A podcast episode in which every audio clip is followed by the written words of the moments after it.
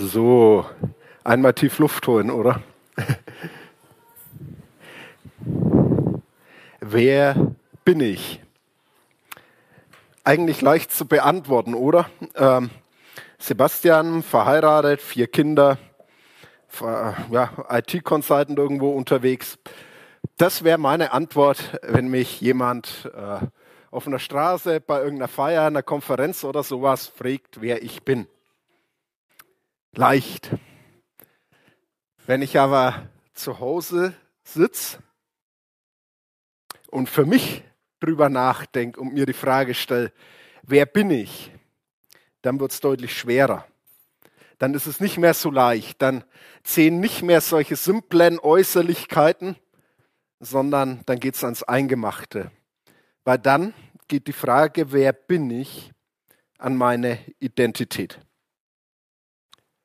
Identität, das ist das, was uns in unserem tiefsten Innersten betrifft.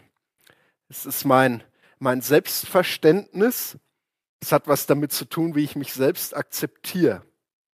Und Identität kann auf verschiedenen Dingen basieren. Deswegen, da müsst ihr jetzt kurz am Anfang durch äh, mit einer kleinen Definition. Identität kann ich entweder an mir persönlich festmachen. Das sind Merkmale von mir als Person. Das kann mein Aussehen sein. Das kann aber auch sein für irgendwelche Werte und Überzeugungen, die ich eintrete. Das können vielleicht meine Hobbys sein. Das kann auch meine Lebenserfahrung sein, an denen ich meine Identität festmache und wo ich beschreibe, wer ich bin. Mein, das Leben hat mich geprägt und ähnliche Dinge. Das ist eine persönliche Komponente. Es kann aber auch eine soziale Komponente sein. Das hat dann mit einer Gruppenzugehörigkeit zu tun. Das kann damit zu tun haben, zu welchem Beruf ich gehöre. Ich bin jemand, weil ich der Herr Direktor so und so bin. Das kann mit einer sozialen Klasse zu tun haben. Das ist bei uns jetzt in der westlichen Welt nicht mehr ganz so verbreitet, aber wenn du in Ländern wie Indien und so weiter schaust, ist das ein größeres Thema. Wo gehöre ich hin? Wo bin ich hineingeboren? Das bestimmt deine Identität. Das kann auch mit Nationalität zu tun haben. Deutschland gerade nicht so angesagt, äh, durchaus auch mit berechtigten Gründen aus der Vergangenheit. Aber das kann ein Thema sein. Es kann aber auch sein, ich gehöre zu meiner Clique oder ich gehöre zu meiner Familie, wo ich drin bin. Also soziale Bereiche können deine Identität definieren. Und was anderes, das ist heutzutage auch nicht mehr so modern, aber es ist öfters ja, oder weiter verbreitet, als wir denken. Auch Kultur kann deine Identität definieren. Traditionen, Normen oder Verhaltensweisen können definieren, wer du bist. Das kann durchaus auch manchmal in christlichen Kreisen der Fall sein. Ich gehöre zu der Gruppe hier und ich bin nicht von den anderen, die alles schlimm machen oder sowas. Kennt ihr vielleicht, gell? Das kann durchaus deine Identität definieren. Und was heute ein großes Thema ist, dein Geschlecht definiert deine Identität. Ich fühle mich als Mann, als Frau, als binär und sonst irgendwie. Es kann durchaus sein, dass du daran deine Identität festmachst. Und wenn du dann ja, das Gefühl hast, im falschen Körper gefangen zu sein und das deine Identität definiert, dann bringt dich das in tiefe Selbstzweifel und Probleme mit dir selbst ihr merkt, Identität ist schon etwas, was ans Eingemachte geht. Und Identität hat einen enormen Einfluss auf mein Leben, wie ich mein Leben lebe. Es definiert letztendlich meine Lebensziele und es definiert meine Lebensentscheidungen. Kleine, aber auch große. Nach was richte ich sie aus? Was ist mir wichtig? Verschiedene Gesellschaften und Generationen setzen da auch unterschiedliche Schwerpunkte und wir werden uns alle nicht davon befreien können, dass wir hier auch ein Stück weit Kinder unserer Zeit sind. Wenn ihr in die Generation meiner Großeltern schaut, dann war definitiv das Soziale ein großer Punkt, was Identität definiert hat. Das ist bei Jugendlichen auch oft ein großes Thema. Heute schwenken wir dazu über, dass das Persönliche eher die Identität definiert. Was bin ich, wie sehe ich aus, ähm, vielleicht, wie kann ich meine Hobbys leben, wie kann ich meine Freizeit gestalten und so weiter. Das kommt in ein gewisses Zentrum. Und so hat jeder gewisse Tendenzen, seine Identität festzumachen. Ich persönlich da ganz offen zu sein, weil wenn man da in so einer Predigt vorbereitet, dann denkt man ja auch ein bisschen drüber nach, äh, welche Schublade man normalerweise reinkommt. Und ich habe schon festgestellt, ich bin jemand, wo Identität oder in der Gefahr steht, meine Identität an meiner Leistung festzumachen. Ähm, das merke ich schon, wenn ich ein bisschen an den Sport denke. Da bin ich schon eher der Typ, wo den Wettkampf mag. Also ähm, alle Kinder kriegen bei den Bundesjugendspielen eine Ehrenurkunde, ist eher nicht so mein Stil. Äh, sondern da geht schon darum, irgendwo Leistung zu bringen. Aber das ist auch im Beruf und auch in Gemeinde und ähnliches kann man sich da schnell ertappen, da reinzurutschen. Wenn ich was schaffe, dann bin ich zufrieden mit mir. Das identifiziert mich, was ich leisten kann. Aber das hat eine große Gefahr, die ich da bei mir merke. Sobald nämlich Dinge nicht gelingen, wie ich es mir vorstelle, oder ich vielleicht nicht in der Leistung bin, äh, in der Lage bin, Leistung zu bringen, wie ich es gerne möchte, dann kommt die Identität ins Wanken. Dann kommen vielleicht Selbstzweifel. Dann ist man mit sich selber unzufrieden. Vielleicht kennst du das auch. Und wenn ich als Christ meine Identität über meine Leistung definiere und dann in Sünde fall, dann liege ich erst richtig am Boden. Weil dann ist alles in Frage gestellt. Wenn ich meine Identität als Christ daran festmache, wie gut ich schaffe, nach den Maßstäben Gottes zu leben, und ich erfülle sie nicht, dann stehe ich in der Gefahr, dass mein ganzes Christsein in Frage gestellt ist. Ertappe ich mich selber dabei. Woraus ziehst du deine Identität. Ich bin überzeugt, jeder von uns tendiert in eine dieser Richtungen. Vielleicht sind es persönliche Dinge, dass dein Aussehen für dich wichtig ist. Vielleicht deine Freizeit für dich wichtig ist, wo du da unterwegs bist, dass du das leben kannst, dass deine Identität daran fest ist. Vielleicht ist es aber auch deine Familie, dass du Teil davon bist. Vielleicht dein Beruf macht das was her, was auf deiner Visitenkarte draufsteht. Was ist, wenn das nicht mehr dort steht? Vielleicht eben auch deine Gemeindezugehörigkeit. Vielleicht ist es die Kultur. Bist du jemand, der den Verfall von Normen, Sitten und Traditionen noch etwas entgegenzusetzen hat? Und gerade da, wo Kultur auf den Kopf gestellt wird, seine Identität daran festmacht, dass er da nicht mitschwimmt, dass er dagegen ist und dass er noch einer von den letzten Mohikanern ist? hängt deine Identität daran, dass du nicht zu der großen Masse gehörst. Ich glaube, jeder von uns hat da wo Tendenzen, wenn ihr tief drüber nachdenkt. Das sind die Momente, wenn sie nicht passen, wenn sie nicht gelingen, wo euch in Zweifel stürzen. Und dabei geht es nicht darum, dass diese Dinge in vielen Bereichen gut sind. Ähm, ich denke, es ist gut, im Beruf Leistung zu bringen. Ich denke, es ist gut, auf bestimmte Werte ein Gewicht zu legen. Problem entsteht dort, wo diese Dinge meine Identität definieren, wo sie vielleicht sogar Einfluss auf mein Glaubensleben haben. Und die Galater, wir sind dort in den Briefen unterwegs, ich weiß, war letztes Jahr das letzte Mal, aber die Galater hatten da ein riesengroßes Problem, weil deren Identität daran hing, wie gut sie Leistung gebracht haben, wie gut sie die traditionellen Normen eingehalten haben, wie gut sie in der Leistung des Gesetzes waren. Und wir haben das letzte Mal gesehen, wo, was der Zweck des Gesetzes war, um euch da kurz in Erinnerung zu rufen. Der Zweck war eben nie zu erretten und auch nicht, werden wir gleich sehen, Identität zu definieren, sondern der Zweck war, die Galater vorzubereiten auf Christus. Paulus hat da dieses Beispiel gebracht von dem Gefängniswärter auf der einen Seite und von dem Erzieher auf der anderen Seite. Was die Leute, Christen allgemein dazu hinführen sollte, dass sie erkennen, dass sie einen Erlöser und Erretter brauchen. Und in dem Kontext hinein schreibt Paulus jetzt einige Verse. Wir werden heute einen eher kleineren Abschnitt anschauen, gegenüber dem, wie ich sonst durch einen Galaterbrief ein bisschen fliege, aber weil ich glaube, dass er so zentral ist, weil es hier um deine Identität geht. Und wir lesen Galater 3, Vers 25 bis Galater 4, Vers 7. Galater 3, ab Vers 25 bis Galater 4, 7. Aber nachdem der Glaube gekommen ist, sind wir nicht mehr unter dem Erzieher. Denn in Christus Jesus seid ihr alle Söhne Gottes durch den Glauben. Denn ihr alle, wie ihr in Christus hineingetauft seid, habt Christus angezogen. Da gibt es keinen Unterschied mehr zwischen Juden und Grieche, zwischen Sklave und Freien, zwischen Mann und Frau. Denn ihr seid alle eins in Christus Jesus. Wenn ihr aber Christus gehört, dann seid ihr auch Nachkommen Abrahams, entsprechend Erben der Verheißung. Damit will ich sagen, solange der Erbe minderjährig ist, unterscheidet er sich in nichts von einem Knecht, obwohl er Besitzer von allem ist. Denn er ist unter Vormündern und Verwalter bis zum festgesetzten Tag des Vaters. Ebenso auch wir. Als wir unmündig waren, waren wir unter die Grundsätze der Welt versklavt.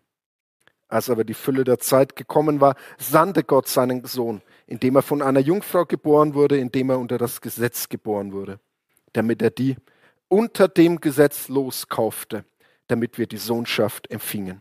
Weil ihr aber Söhne seid, sandte Gott den Geist seines Sohnes in unsere Herzen, der dort ausruft, Abba, Vater. So bist du also nicht mehr länger Sklave, sondern Sohn. Wenn aber Sohn, dann auch Erbe durch Gott, durch Jesus Christus.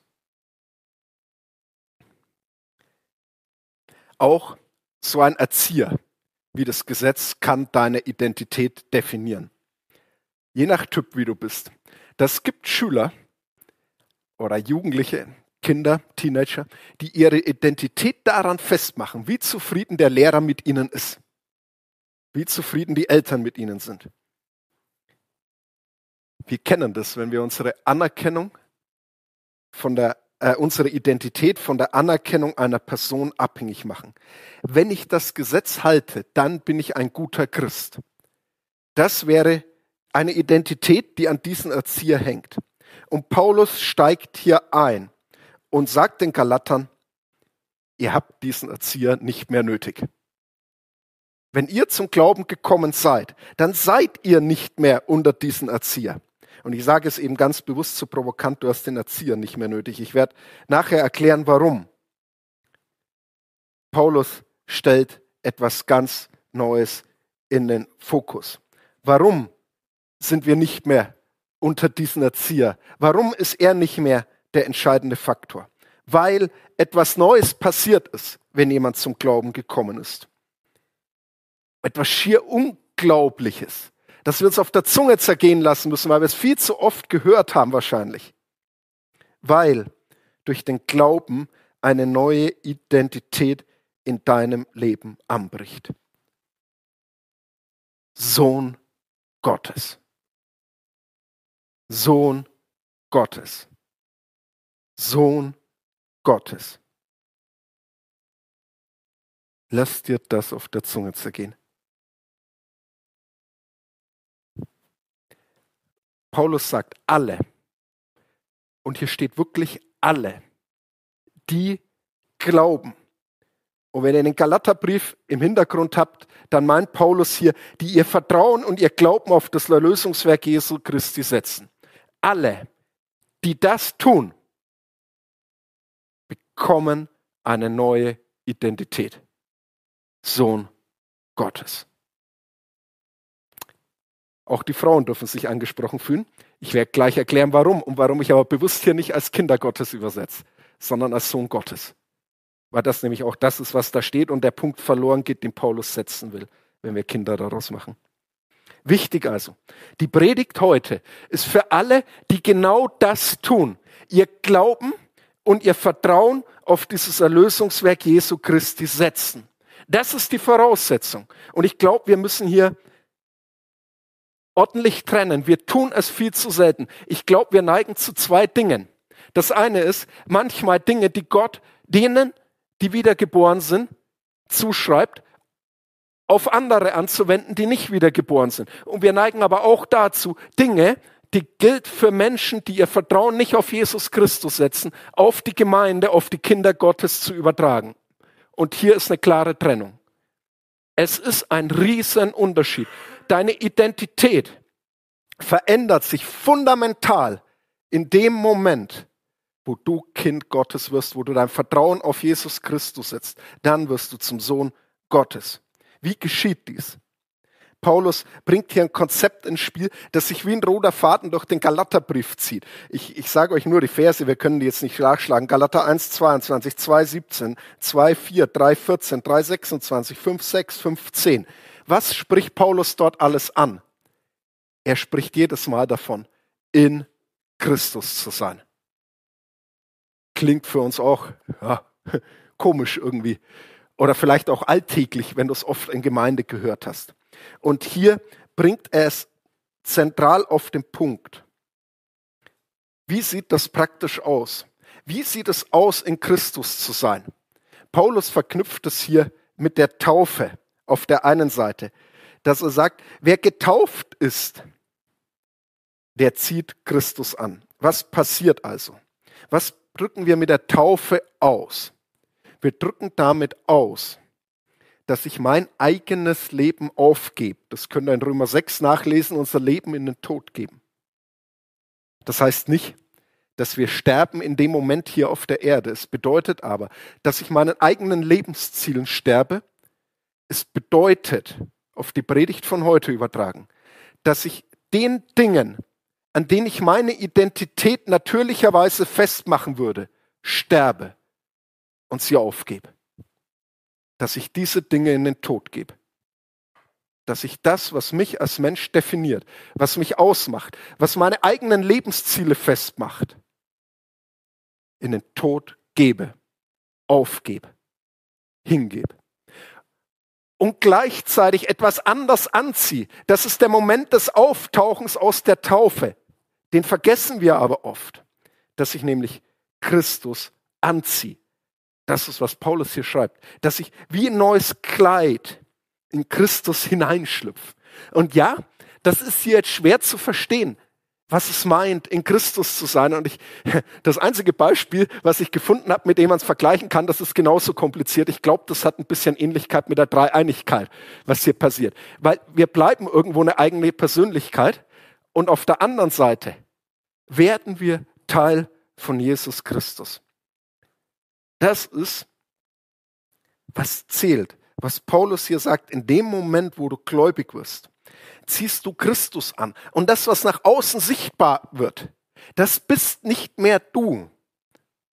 Das ist nicht mehr deine Leistung oder das, was du getan hast, sondern es ist das, was Jesus Christus getan hat. Es ist das, wer er ist. Sohn des lebendigen Gottes. Vollkommen, perfekt, das ist, was sichtbar wird nach außen. Du schlüpfst rein in ihn.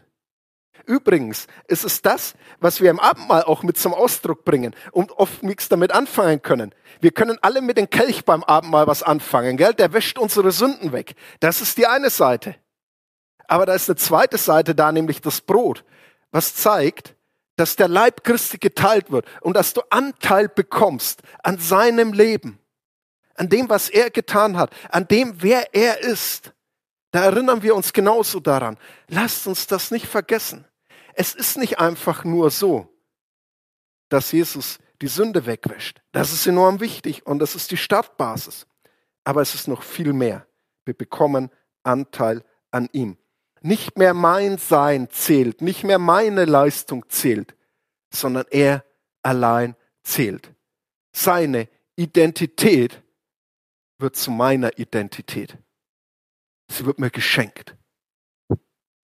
Das, was sichtbar ist nach außen, was dich, wenn du zum Glauben kommst und ein Vertrauen auf Jesus Christus setzt, definiert, sichtbar macht, ist, was Jesus getan hat. Nicht mehr deine Leistung, dein Aussehen, dein Erfolg. Nicht mehr, wie du angenommen bist, wie du wertgeschätzt bist, wie du Teil von der Gruppe bist oder es nicht bist. Nicht mehr, ob du dich in einem Geschlecht wohlfühlst oder wie oder immer, sondern allein, wer Jesus ist. Das, was er getan hat. Der Vollkommene, der Perfekte, der Sohn Gottes. Welches Vorrecht ist das? Und warum sage ich dass mir dieser Sohn Gottes so wichtig ist. In der damaligen Zeit hast du als Tochter nicht viel zu melden gehabt. Du warst nicht erbberechtigt. Du hast keine Verantwortung über, irgendwo übernehmen können. So, und Paulus schreibt hier etwas Spannendes im Vers 28. Er sagt nämlich, da ist nicht mehr Grieche oder Jude, Beschnittener oder Unbeschnittener, nicht Grieche, Güte, Sklave, Freier, sondern alles und in allen, äh, sorry, ich zitiere gerade aus dem Kolosser, falschen Vers gesprungen. das ist der Parallelvers, wenn es aufgefallen ist, hat gut mitgelesen. Richtiges, da gibt es keinen Unterschied mehr zwischen Jude und Grieche, zwischen Sklave und Freien, zwischen Mann und Frau, denn ihr alles seid eins in Christus Jesus. Und im Vergleichsvers findet ihr in Kolosser 3, Vers 11, den habe ich jetzt vorher gelesen. Was macht Paulus hier? Er sagt jetzt etwas.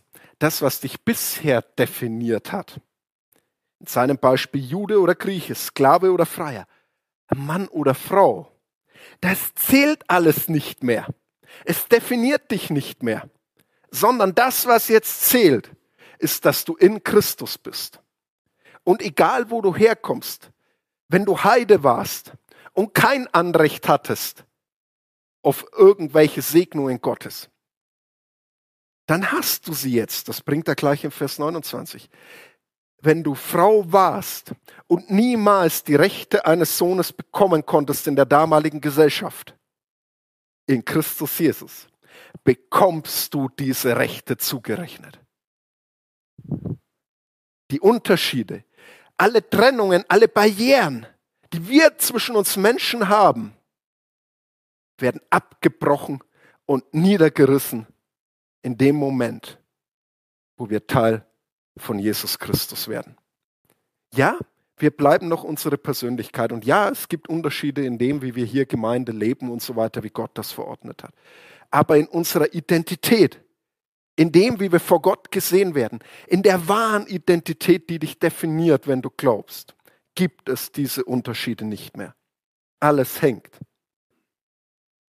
an dem einen, an Jesus Christus. Bist du dir dessen bewusst?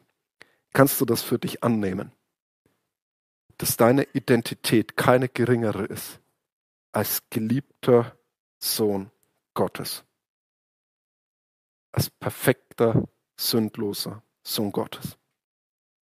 Das ist die Identität, die dich definiert, wenn du zum Glauben kommst.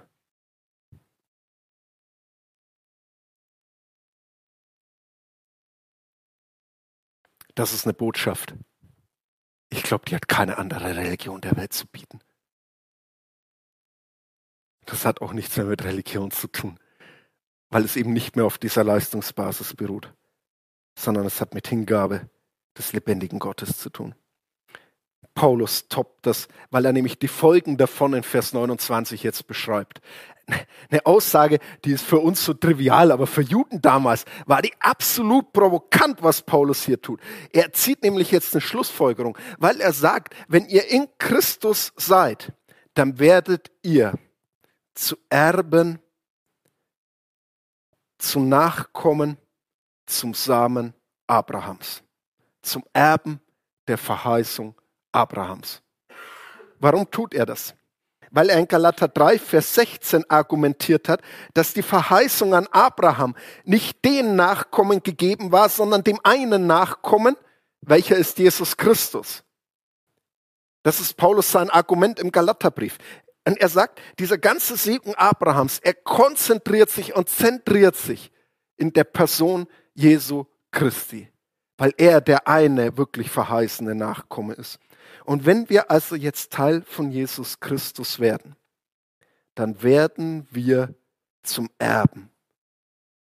Zum Erben der großen Gottesverheißung an Abraham. Wir kommen in die Segenslinie Abrahams, wo wir Segen bekommen, um selbst Segen zu sein. Hatten wir in einer anderen Galater-Predigt schon. Gott setzt dich als Erbe ein. Und das schauen wir uns jetzt in den nächsten sieben Versen noch genauer an, weil Paulus hier nochmal stärker darauf eingeht, wo er zeigt, dass mit dieser Identität auch eine neue Stellung für dein Leben kommt. Das Stellung, ist die Position gemeint, die man innehat. Die Position vor Gott. Und er sagt in den ersten drei Versen was, das ist für uns ein bisschen weit fremd, weil wir das nicht mehr so erkennen. Aber er sagt, wenn jemand, wenn ein Erbe, ähm, wie heißt es in den meisten Übersetzungen, wenn ein Erbe noch unmündig ist, für uns besser übersetzt, wenn ein Erbe minderjährig ist, dann können wir uns vorstellen, was hier rechtlich gemeint ist, dann ist da kein Unterschied da zu jemandem, der als Knecht für jemanden arbeitet. Also ihr müsst euch die Situation vorstellen, da ist ein großer Gutshof oder sowas oder ein großer Bauernhof, der ein paar Angestellte hat. So, der Erbe hat dasselbe zu tun wie die Angestellten auf diesem Bauernhof. Du siehst, wenn du da von außen reinschaust, erstmal keinen Unterschied. Das ist, was Paulus sagt. Und doch ist er der Besitzer. Das wird aber erst sichtbar, wenn er volljährig wird, wenn der Tag kommt, so war das damals, wo der Vater in seinem Testament festgelegt hat, ab diesem Alter soll er den gesamten Betrieb erben. Ab dem Moment wird sichtbar, dass er nicht einfach nur ein Arbeiter ist, ein Angestellter, der Leistung bringt, um den Chef zufriedenzustellen, sondern dass er Erbe ist, Sohn dessen, dem alles gehört, dass er selbst mit Besitzer ist. Und so fängt Paulus hier an, dass er sagt, da ist erstmal kein Unterschied sichtbar. Und er zieht das dann über auf uns und sagt, dass wir in ähnlicher Weise, wie, wie der Erbe unter Vormündern und Verwalter steht. Also sprich, er nicht selbst entscheiden konnte. Er nur versucht hat, andere zufriedenzustellen. Dass in ähnlicher Weise wir früher unter die Grundsätze und Mächte der Welt versklavt waren. So, und jetzt taucht natürlich eine Frage auf, was sind denn bitte die Grundsätze oder andere Übersetzungen Mächte der Welt? Das ist gar nicht so einfach, das herauszufinden. Ähm, das taucht nochmal in Kolosser 2 auf, ähm, wo wahrscheinlich heidnische Philosophien gemeint sind. Und Paulus verwendet es ein paar Verse später nochmal, nämlich in Galater 4, Vers 9 das schauen wir uns beim nächsten Mal erst an, aber ich brauche es, um hier jetzt diese Mächte, Grundsätze zu erklären. Galater 4, Vers 9. Nachdem ihr aber erkannt habt, ja vielmehr von Gott erkannt seid, wie wendet ihr euch dann wieder den schwachen und dürftigen Mächten zu, denen ihr von neuem dienen wollt? Und er fängt dann an, dass die Galater wieder bestimmte Feiertage halten und ähnliches. Was er also da sagt, ist, dass diese Grundsätze und Mächte durchaus etwas mit dem Gesetz zu tun haben. Ich denke nicht, dass es hier um dämonische Mächte geht oder ähnliches, was er da im Blick hätte, Paulus, sondern er meint, und, und ich glaube, dass die Übersetzung Grundsätze tatsächlich die bessere ist als Mächte. Er meint, die Dinge, nach denen diese Welt normalerweise läuft und nach denen vor allem die jüdisch-religiöse Welt damals gelaufen ist. Wenn du XY tust, dann bekommst du Z. Um das mal mathematisch ein Stück weit auszudrücken wenn du Leistung bringst, dann wird dir etwas zugerechnet. Und das Interessante ist, so funktioniert jede Religion und so funktioniert jede Philosophie. Wenn du Leistung bringst, dann. Und das Ganze bringt dich in eine wahre Sklaverei, weil du immer ackern musst und dem, wenn wir jetzt diesen Beispiel Vorsteher oder Vormund sehen, nie zufriedenstellen kannst weil du nie so gut sein wirst, dass es ausreicht. Und Paulus geht also davon aus, dass wir unter diesen Grundsätzen versklavt sein. Renn und versuch zu tun und du wirst doch scheitern. Und ich denke, bei den Galatern, da es nicht nur Juden waren, hat er vielleicht wirklich nicht nur das jüdische Gesetz im Blick gehabt, sondern eben die ganz allgemeinen Grundsätze hier. Und jetzt kommt er mit der großen Neuigkeit in den nächsten Versen, ab Vers 4. Nämlich, Jesus Christus macht dich volljährig, indem er dich erlöst. Er sagt, dann kam die Zeit, dann kam der Moment, den der Vater festgesetzt hat. Und Jesus Christus kommt auf die Welt. Wird geboren von einer Jungfrau, unter das Gesetz getan. Also er wird diesen Dingen auch unterworfen und er erfüllt sie, wird zum rechtmäßigen Erbe von Abrahams Verheißung und so weiter. Können wir nicht in der Tiefe eingehen. Aber er tut jetzt etwas. Er kauft dich los. Er kauft die, die unter dem Gesetz waren, wo er hier auch nochmal das explizit bringt, los. Warum? Damit sie die Sohnschaft empfangen. Wie können wir das wirklich verstehen? Ich denke, wir müssen hier am ehesten wirklich an einen schmutzigen Sklavenmarkt vergangener Jahrhunderte denken, wo du angekettet zum Verkauf stehst, um wieder von einem dieser grausamen Herren gekauft zu werden, dem zu dienen, der dich knüppelt, niederdrückt und dem du es nie recht machen kannst. Und dann kommt Jesus Christus ums Eck und kauft dich. Aber nicht, um dich wieder unter den nächsten grausamen Herrn zu drücken. Nein. Er wäscht all deinen Schmutz ab, bringt dich nach Hause zu seinem Vater. Und was macht der? Ist er angewidert, zieht die Augenbrauen hoch über Jesus, seine Schmuddelfreunde? Nein. Er nimmt dich in den Arm und nennt dich mein Sohn. Seine erste Handlung, wo Jesus dich nach Hause bringt, ist es, dich neben seinen Sohn gleichwertig als Erben einzusetzen, dich sofort zu adoptieren, als sein eigenes, gleichliches, geliebtes Kind, weil du etwas geleistet hast? Wohl kaum, weil er dich liebt. Das ist es, was Paulus hier beschreibt. Das ist es, was Jesus getan hat. Es ist mehr, als dass er nur deine Sünden abwischt und du jetzt wieder frei leben könntest und jetzt wieder von neuem versuchen könntest, dein Leben in den Griff zu bringen. Nein, er führt dich nach Hause zu seinem Vater, der dich als seinen geliebten Sohn annimmt und einsetzt dir neue Identität verleiht, dir eine neue Stellung gibt. Du bist eben jetzt nicht mehr von Identität her Sklave, sondern du bist Sohn des lebendigen, höchsten Gottes.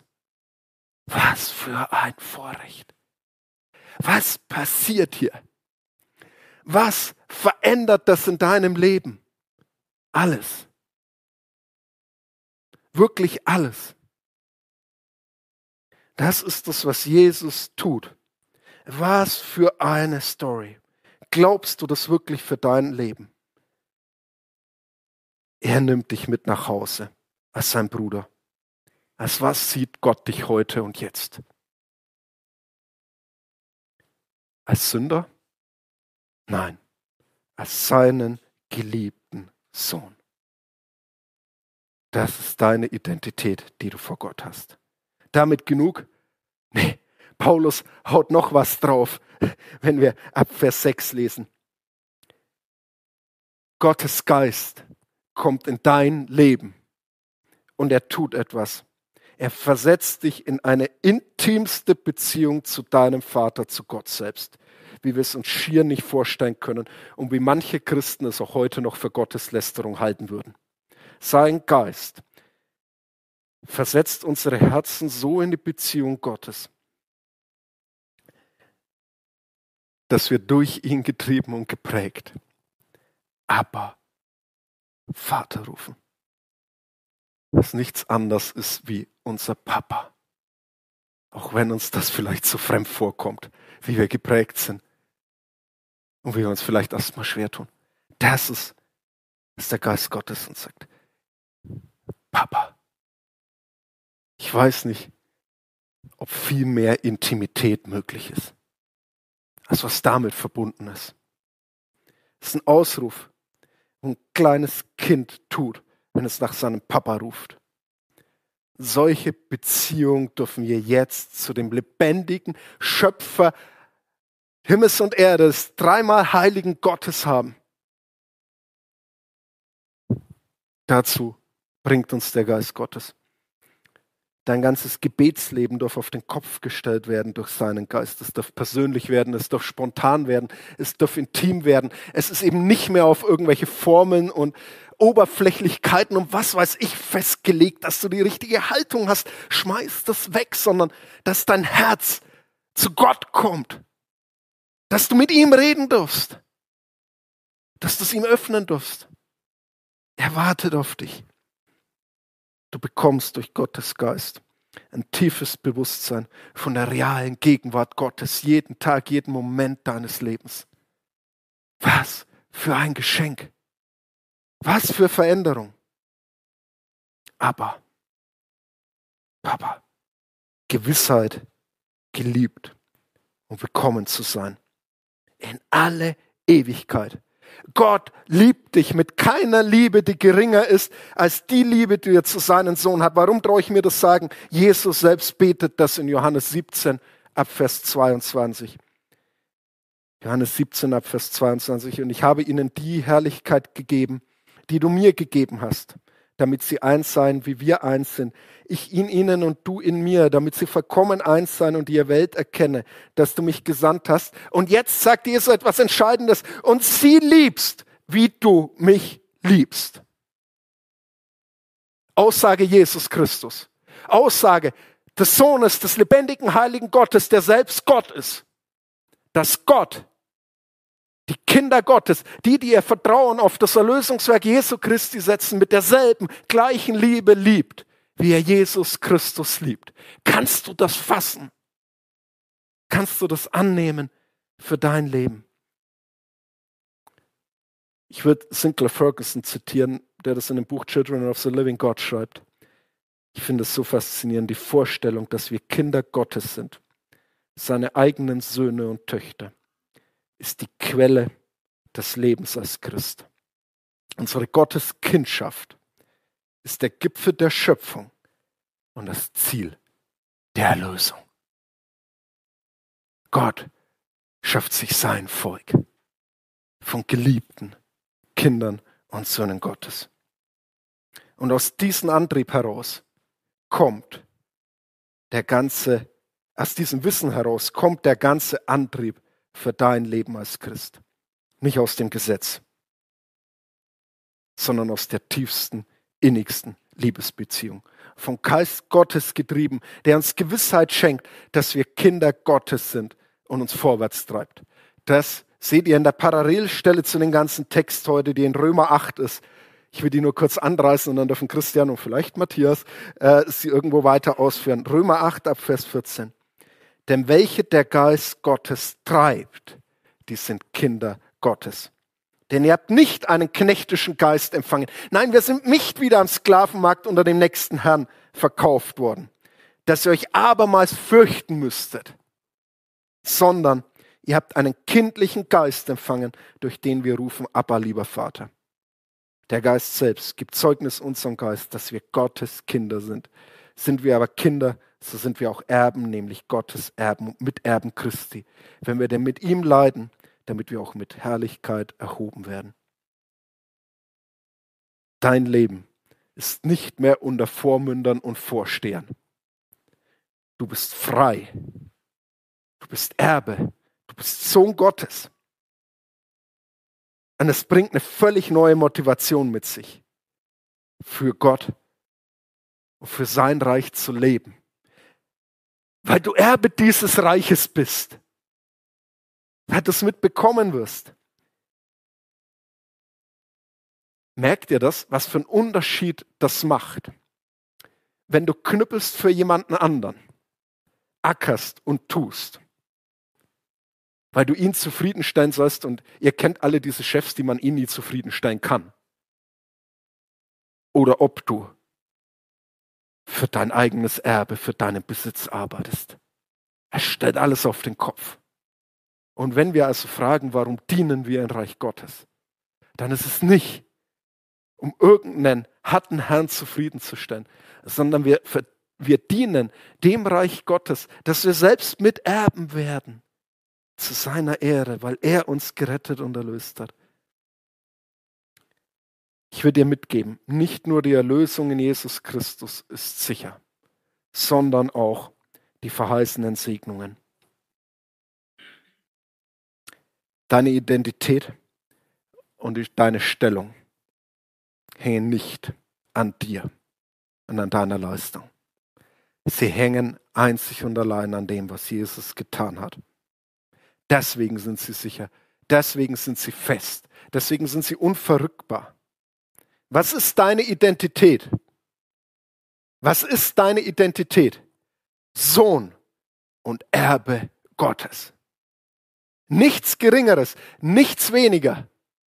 Sohn und Erbe Gottes, des lebendigen, heiligen Schöpfers Himmels und der Erde. Vielleicht tust du dir schwer, das zu erfassen. Dann kann ich dir nur Tipps mitgeben, weil es ein reife Thema ist, das in deinem Leben zu erfassen. Der erste ist, hör auf, dich mit dir selbst zu beschäftigen. Und damit, wo du deine eigene Identität definierst, die dich zufriedenstellt und du sie herausnimmst. Es wird dich nicht zufriedenstellen. Es wird dich nicht glücklich machen, wenn du anfängst, nur auf dich selbst zu schauen, dich um dich selber zu drehen. Du wirst nie an den Punkt kommen, dass du dort zur Ruhe kommst. Zweitens, fang an, dich mit Christus zu beschäftigen und mit der Identität, die er deinem Leben verschafft. Mit dem, was er getan hat, mit dem, wer er ist, inhalier das. Hör nicht auf damit. Tu das dein Leben lang. Lass ihn zu deinem Leben werden. Vielleicht klingt es bei dem einen oder anderen an den Hauskreis diese Woche. Christus ist mein Leben. Aus dem Grund kann Paulus das in Philippa schreiben, weil er das erfahren hat, dass Jesus seine Identität ist. Beschäftige dich mit ihm. Beschäftige dich mit Christus, dass er wirklich zu deinem Leben wird. Umso mehr wirst du es fassen können, dass es wirklich stimmt, dass du Sohn und Erbe des lebendigen Gottes bist. Und das Dritte, pflege die Intimität zu deinem dich liebenden Vater. Bete. Nicht nur einmal am Tag. Bete den Tag hindurch. Immer wieder. Wenn du Rat brauchst, wenn du traurig bist, wenn du glücklich bist, wenn die Dinge laufen, wenn sie nicht laufen. Bete.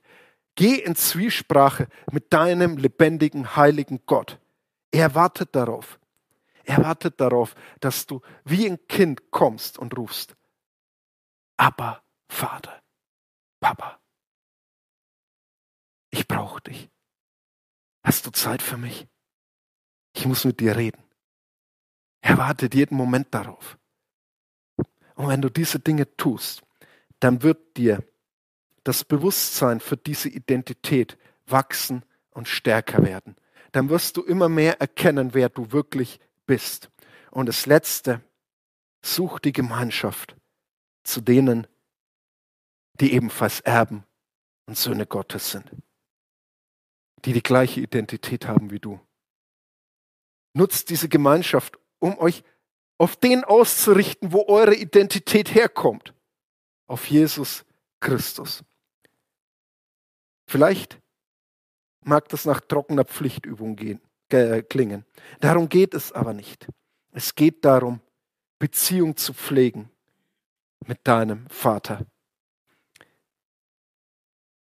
Ich finde einen Vers aus Jeremia so faszinierend, wo Jeremia in allem Gericht, das er über das Volk Israels zu sprechen hat, eine große Vision sehen darf von Gottes Liebe zu seinem Volk. Es gilt erstmal dem Volk Israel, aber es zeigt Gottes Charakter, der unverändert ist und der auch heute gilt und der auch für uns gilt, denke ich. Jeremia 31, Vers 3.